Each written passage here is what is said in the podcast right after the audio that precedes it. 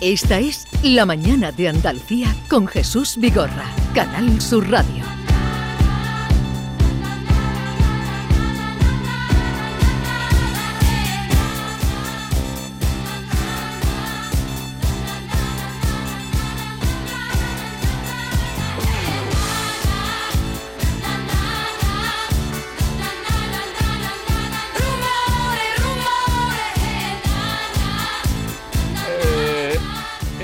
Sé por qué eh, nuestro siguiente invitado es Euprepio Padula. Euprepio, buenos días. Bu- buongiorno. Buongiorno, Además, me- buongiorno per la me- mattina. Me recibís con Rafaela Garrá, el mito de Rafaela. Ah, pues y- yo, yo te iba a ¿Y pedir. ahora qué te voy a contar? Yo- que es más interesante pero, eh, Rafaela. eh, yo te iba a No pedir, entiendo. yo te iba a pedir perdón porque esta gente mía del equipo, por- porque tú eres italiano, ya te reciben Hombre. con Rafaela. Porque estamos hablando de una mujer con mucho carisma. Hombre, con mucho carisma y con muchísimo don de gente. Rafaela, tú sabes que Rafaela, Rafaela Carrá y Lola Flores, nuestra Sí. amada Lola, yo los utilizo siempre como dos personajes clave en mis conferencias, porque son dos mujeres que no han sido las mejores bailarinas, bailadoras, no han sido las mejores cantantes tampoco, tampoco las mejores actrices. Sin embargo, han triunfado en cualquier arte en las cuales se han cimentado. Sí. Desde la ba- baile, desde la... ¿Por qué? Eran únicas. Sí. Eran únicas porque tenían duende y porque tenían un don de gente brutal. Brutal. Hemos empezado por donde gente, entonces ya me alegro de que hayan puesto a Rafaela, si tanto cariño le tienes. Euprepio Padula, ustedes lo habrán visto mucho porque si lo ven una vez eh, se hace distinguir en la televisión, eh, en la radio también, pero eh, la imagen la tendrán. Es de la Puglia, eh, estábamos hablando ahora precisamente de aquella zona, es abogado, es coach, conferenciante, experto en liderazgo, lleva más de 22 años entrenando a líderes políticos. No le preguntaremos a quién, por si alguno ha ido a- a- en destinos contrarios. Digamos que han ido a buenos sitios. Ah, los sí. que he entrenado, sí, Muy señor. bien, me alegro. Colabora con Canal Sur Televisión, eh, en otras muchas televisiones también. Y acaba, bueno, publicó eh, cuando empezaba la pandemia, en el año de la pandemia, Donde Gentes, la clave para triunfar en la vida, un libro de Alienta Editorial que da las claves, pero vamos a ver, Euprepio, no quedamos en que eh, el don de gentes es algo eh, con natural, eh, que o se traía o no se adquiría. Bueno, vamos a ver, el don de gente, por supuesto, hay muchísima gente que lo tiene casi en el ADN de nacimiento, que nace con unas dotes de comunicación relacionales especiales. Pero también es verdad que me- a mí lo que me preguntan siempre, ya, pero tú por qué escribes este libro? Eh, ¿Quiere decir que se puede entrenar? ¿Que la gente que no tiene don de gente de forma natural lo puede adquirir? Hombre, por supuesto. Yo digo siempre, es como pensar, por ejemplo, que voy a hacer otro ejemplo, que un Barack Obama Sí. nació comunicando tan bien, teniendo ese don de gente tan natural que lo llevó a la Casa Blanca. Hombre, el señor Obama, evidentemente, a diferencia de casos como el de Lola Flores, que es un caso clarísimo de una persona que nace con ese don absolutamente extraordinario e racial, un tío como Barack Obama, para usar solo uno de los ejemplos, es un personaje absolutamente construido a nivel de capacidad de comunicación, a nivel de empatía, si me apuras también a nivel de simpatía. El don de gente que le llevó a proyectar tanto éxito en las pantallas, en sus mítines políticos, estuvo construido paso a paso por los asesores que tenía. Es decir, que el don de gente, por supuesto, es un don natural que tiene mucha gente, pero las personas que no lo tienen lo adquieren. Yo eh, es una de las claves que más entreno en mis coaching, especialmente a políticos. Hay políticos que por supuesto tienen talento, tienen formación, tienen capacidades, pero que luego no transmiten, no llegan a la gente. Euprepio, en- tú has puesto, me viene bien que hayas puesto el, el ejemplo de Barack Obama, porque yo pienso en una persona tan desagradable como Donald Trump, ¿Cómo ha llegado donde ha llegado? ¿Esa persona también tiene carisma? ¿También tiene don de gente? Hombre, estamos hablando de dos ejemplos absolutamente antitéticos. Hombre, para empezar, Donald Trump llega donde llega porque tiene mucha pasta. ¿Eh? Tiene mucho dinero, tiene mucha pasta y además no suya. Porque claro, el mito de Donald Trump es que es un gran empresario que ha construido un imperio. Hombre, no, este señor utilizó el imperio de su padre y de algunas mujeres que han pasado por su vida, con mucho dinero. Eh, no, él no llega por donde gente, no. Yo, y tampoco creo que es una persona carismática. Él ha hecho de la provocación y del poder, y del poder y del dinero una clave de éxito, porque no nos equivoquemos, evidentemente el dinero y el poder llevan a muchos sitios. Es verdad que yo digo siempre que poder, fama y dinero no lo son todo y por supuesto nos dan la felicidad. Ahora, que te puede llevar al éxito, a liderar países, empresas, hombre, por supuesto que sí. ¿Qué le vamos a Eh, hacer? eh, tú que llevas mucho tiempo en España, además, en este país te sientes cómodo. Hombre, no, es que me siento cómodo, es mi casa, es mi casa. Yo, España, me acogió con 26 años, llegué aquí por amor. Por amor. Eh, Por amor, sí, casualmente. Busqué, con- conocí un chico en Budapest, me enamoré, nos enamoramos. Yo era abogado, aburrido en IBM, una empresa multinacional brutal. De repente conozco a este chico, empezamos a vernos eh, Sí. a distancia. Yo vivía en Milán en ese momento. Y de repente, pues decidimos que teníamos que estar juntos, porque, Sí. pues, pues, porque sí. Porque- porque era estábamos español. enamorados. Ah, no, de Budapest. español. Eh, No, no, él era español. conoces en Budapest de- Le conozco en Budapest, Vale. pero español, de Madrid. Sí. Y yo reconozco que aterricé en Madrid, me enamoré de la ciudad. Dije, aquí quiero vivir, punto. Es decir, independientemente que luego el amor se acabó, ¿eh? Ese amor se acabó No rápidamente. te lo quería preguntar. No, no, se acabó, se, Se acabó, acabó. rápidamente. Al año ya, pues, pues, pues no. Pero yo me había encontrado tan bien en España, tan a gusto en Madrid, que dije, mira, esta es mi casa. ¿Dónde me voy a ir? ¿Dónde voy a estar mejor? Y luego, por casualidad de la vida, yo creo mucho en el destino, en los encuentros. Eh, curiosamente, en una, un headhunter, un cazador de talento, me llamó un día, yo estaba buscando ya trabajo en España, me ofreció un puesto en el corte inglés curiosamente, en el corte inglés para ser director de operaciones en Milán, pero viajando mucho Sí. a Madrid. Hice la selección, eh, me seleccionaron, pero sin embargo el psicólogo del corte inglés me dijo, Euprepio, eh, a nosotros nos ha gustado mucho, pero tú tienes unas cualidades que hemos visto en tus test, en los test que has hecho, en las pruebas psicotécnicas, que me dicen que tú deberías dedicarte a otra cosa, eh, no lo que estás haciendo, deberías dedicarte a la comunicación, a los recursos humanos, eh, a la venta. Entonces yo volví a Milán, pensé durante el viaje qué Sí. iba a hacer, se lo dije al cazador de talentos eh, lo que me había pasado y, y esa empresa me fichó. Es decir, la empresa de selección de ejecutivos me fichó para abrir la oficina en Madrid. Sí. Antes de que se nos pase, porque suele ocurrir, eh, hoy presenta el libro, este del que estamos hablando, Donde Gentes, a las 8 menos cuarto, en el Hotel Colón Gran Meliá, Sí, señor. el Hotel de los Toreros. El Hotel de los ¿Por qué has elegido ese hotel? Porque Pues mira, que- porque me parecía bonito, no, yo no soy nada de toros en absoluto. No, Lo no, que pasa es que viendo los diferentes, sí, había Sí. visto las diferentes opciones, me pareció interesante, además tenía una sala preciosa Sí. y ya está. Tú le das Tampoco- importancia, mucha importancia a la estética. Yo le doy importancia a la estética, pero más al contenido. Al contenido. Eh, eh, a las formas. Y yo, eh, además, para mí es una, es una presentación muy especial, porque es la primera presentación que hago en Andalucía. Yo digo siempre que Andalucía tiene algo especial. Eh, Si tuviéramos que, mm, que dar un poco una categoría a una comunidad y pensar a cuál es la comunidad que tiene más don de gente, salvando evidentemente todas las demás, hombre, yo diría que una de las cualidades más importantes que tienen los andaluces es justamente el don de gente. Es verdad que es un pueblo eh, en el cual yo me siento absolutamente en mi casa. Si en España me siento en mi casa, es que en Sevilla, en Cádiz, que se parece mucho a pueblos de mi tierra, Sí. en Málaga, que, que he estado cuatro días ahora en Semana Santa, es que me encuentro en mi casa. Bueno, cuando vayas al País Vasco habrá que ver lo que dices allí.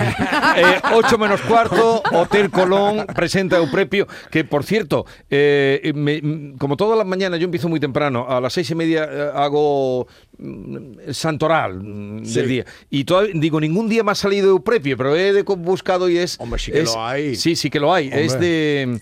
El 27 de septiembre. 27. Creo, creo que es de septiembre. 27. sí. y, y es. eh, ¿De dónde es es?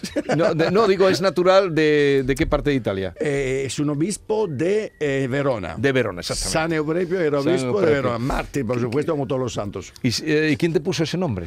Pues mira, mi abuelo, bueno, mi- mis padres evidentemente, pero mi abuelo se llamaba Euprepio, mi bisabuelo se llamaba Euprepio, mi O sea, que viene- viene- viene de viene, familia, es sí, y es muy típico de mi tierra. De mi pueblo hay muchos Euprepios y hay muchos también por la zona de Zamora, Palencia, por la Sí, zona sí. de Castilla y León, hay unos cuantos Diminutivo también. será Prepi, ¿no? Premio, premio, premio, premio, como entregar un premio. El premio. Yo en tu libro he, he apuntado, he subrayado dos conceptos de los que habla. Uno Sí. es el multitasking, ¿eh? Sí. que es cuando una persona quiere hacer muchas cosas y no abarca ninguna. Y me ha gustado mucho el de resiliencia, que Sí. defines como la capacidad de asumir con flexibilidad las adversidades y sobreponerse a ellas. Y en el mundo de la política pones como ejemplo de resiliencia a Pedro Sánchez. Me gustaría que me explicaras eso. Hombre, eh, ¿qué quiere que te explique? Que se haya visto en la historia reciente de España. Este señor, el 1 de octubre de 2016, lo echaron de, de Ferraz. Eh, todo el mundo, incluso los analistas políticos, los periodistas, de- le- ya le daban por muerto políticamente. Sin embargo, Pedro Sánchez, como sabéis, se fue a Washington, no sé si en periodo de reflexión, parece también con un poco de depresión y demás, se fue a Washington, supongo que recargó las pilas, volvió a España, eh, le cogieron pocos amigos, sin hacer nombre, eh, muy fieles, muy fieles, y de repente este señor se presenta a unas primarias en el PSOE, nadie le da por ganador, porque todo el mundo sabe que Susana Díaz era hiper mega favorita, sin embargo él con su cochecito eh, de una jefa de comunicación en ese momento se recorre España, pueblo a pueblo, con poca gente al principio y luego con mucha gente, y de repente pues se hace con las primarias en el mayo de ese año, que ya fue extraordinario. Y luego hay que reconocer que la moción de censura que presentó, que nadie tampoco le daba dos duros, pues ¡boom! Y, y gana, ¿no? Es un tío que realmente ha hecho de lo que son los fracasos en la vida, porque al final él ha tenido fracasos, una manera para utilizarlo como trampolín del éxito. Y esto en la vida es fundamental, porque aprendemos mucho más, sé que es un tópico, aprendemos en la vida mucho más de los fracasos que de los éxitos. Y él lo ha demostrado, por lo tanto se ha levantado y ha demostrado que con las cualidades que tiene, pues eh, las ha utilizado todas, las ha exprimido al máximo para llegar a donde está.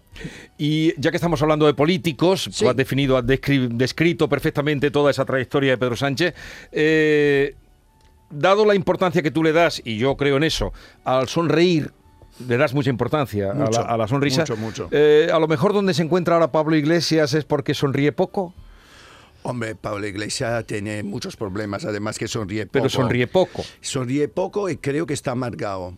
Fíjate, yo en la vida, mira, yo, eh, mi mayor coach de la vida ha sido mi madre, que siendo analfabeta, sin estudio y de una familia muy pobre, como la mía, donde, donde nacimos, eh, mi madre, yo le he visto sonreír toda mi vida, toda mi vida. Este libro es como si lo hubiera escrito ella, fíjate, es una le dedico a ella, porque mi madre me ha enseñado que la sonrisa eh, ser cercanos, ser generosos a la gente, ayudar a la gente incluso cuando no tienes nada, mi madre lo hacía, incluso cuando no teníamos nosotros de comer, demuestra que realmente la vida luego te ayuda de alguna forma.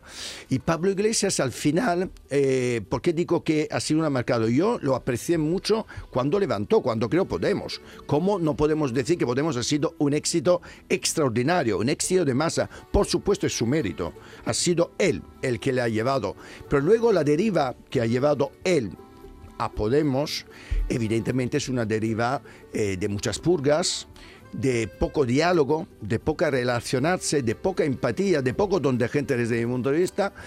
Y ahora mismo creo que donde está, pues tampoco está ayudando mucho la izquierda, que él se supone que quiere ayudar, eh, habiendo salido de la política, pero estando más metido, metido en la política que nunca, ¿no? Euprepio, hablas, me gusta mucho que unas el éxito a la felicidad. Es decir, no hablas del éxito de ser millonario, ni de llegar a ser el director general de una gran empresa. Asocias el éxito de una persona a través de la sonrisa, el don de gente, la empatía, la resiliencia, como decía David, a la felicidad. Y eso me ha gustado porque se separa un poco de estos libros que lo que Ah. intentan es que todos seamos tiburones Es que y, que, no- y- y que- no- y que vayamos ahí a, a- a- a la lucha y a la selva. No, es que te he dicho yo, la persona que a mí más me ha enseñado la vida es la persona más feliz que he conocido en mi vida, que es mi madre. Y mi madre no tenía nada. Cuando yo nací, cuando nacimos, seis hijos, que vivíamos todos en una habitación y demás, no teníamos absolutamente nada, pero mi madre yo no la he visto nunca. Y os voy a contar una anécdota que es muy íntima, pero que, que creo que es un reflejo de lo que os estoy diciendo. Eh, yo tenía 18 meses, eh, tenía una hermana, se llamaba Graziella, eh, se murió de meningitis. Mi madre, por supuesto, como todos eh, lloramos por la pérdida de mi hermana, sin embargo, al mes, imaginaros, estamos hablando de los años 60, eh, al mes mi madre ya se quitó el luto en la- Italia del sur Sí. de esa época, que era como una especie de blasfemia, ¿no? Quitarse el luto. Y mi madre siempre lo decía, yo tengo otros hijos, eh, además, inmediatamente estuvo, se, se embarazó de, de- de- de Daniela, una nueva hermana, y mi madre me dijo, no, yo no puedo permitirme estar triste para mis hijos. Y esto para mí es como una lección de vida tremenda. Y es la persona más feliz que yo he conocido en la vida. ¿Sabe qué pasa? Eh, yo he conocido tanta gente desgraciada teniendo éxito, tanto políticos de éxito que luego los conoces en la intimidad son unos desgraciados, tanta gente con muchísimo dinero y poder que realmente no tiene felicidad. El éxito y la felicidad es que para mí son lo mismo. Yo he conocido gente que es que no tiene casi nada, pero es inmensamente feliz, y gente desgraciada que lo tiene todo. Por lo tanto, ¿qué es el éxito si no ser feliz con lo que uno pues consigue? Eh, ¿Cuál sería para ti la principal virtud de un líder? Pues mira, para mí es la cercanía a la gente, ¿no? Aquí tenemos un ejemplo, Juan Mamón Bonilla, que presenta mi libro esta tarde, que es un ejemplo de cómo la cercanía, el proyectar esta cercanía, no solo estar cercano físicamente, proyectar que tú estás al lado de la gente, para mí es la clave en este momento, especialmente los líderes políticos, que la gente te vea al lado. Ujú. Sí, yo quería preguntarte, mm, cuando conocemos eh, por primera vez a una persona, propio, la primera impresión es lo que nos entra por la vista. Y tú hablas en el libro de que son importantes los primeros siete segundos. ¿Por qué?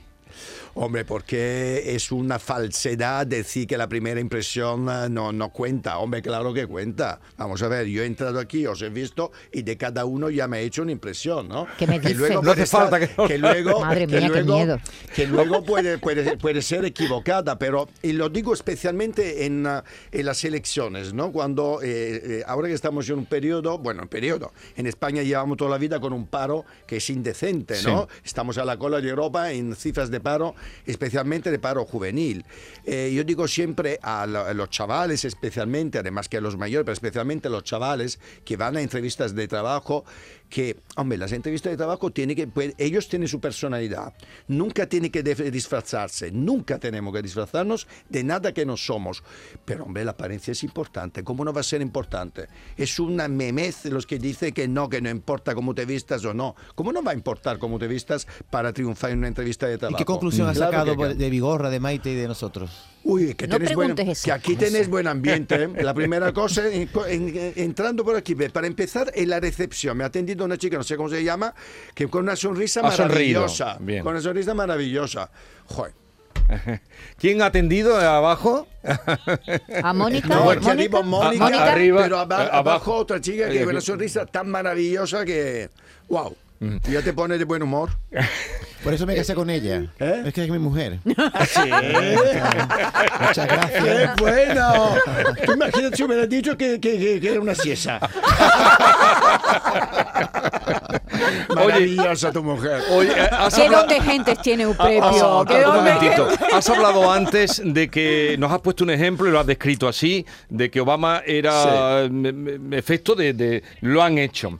Eh, bueno, ahora que se quede un momentito y lo conozcan. Es que tengo una tertulia a partir Sí. de las 11 de Guiris. Ah, muy Es bien. es lo que mejor me funciona. Pues fenomenal. Como tú eres un poco guiris, No, no, que un poco soy Un poco guiri. Guiri Sí. muy españolizado, pero muy guiri. si no tiene, de- de- con todo el cariño, el guiri, la acepción que nosotros tomamos de guiri, una que nos hemos inventado es Sí. la persona curiosa por todo. Sí, Que, que- pregunta más que los nativos. Sí. Pregunta por todo. Y me parece que tú eres bastante curioso. Sí, bastante. Oye, hablabas de Obama como eh, la técnica en el don de gentes. ¿Y qué político eh, con un don de gentes natural, español o fuera, nos podrías poner de ejemplo?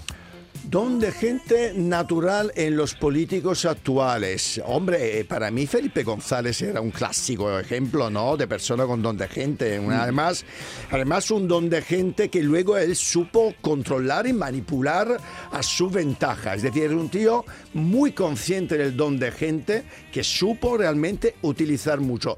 Bueno, y luego en los últimos años hay que reconocer que parte del éxito de Yolanda Díaz también se lo debe a esto, ¿no?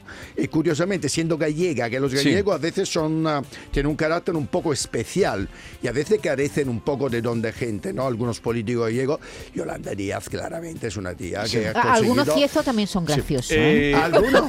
¿Está- te, te estás refiriendo a un gallego?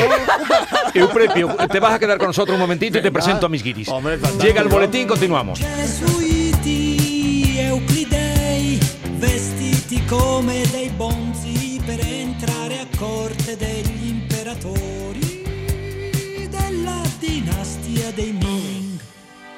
Cerco un centro di gravità.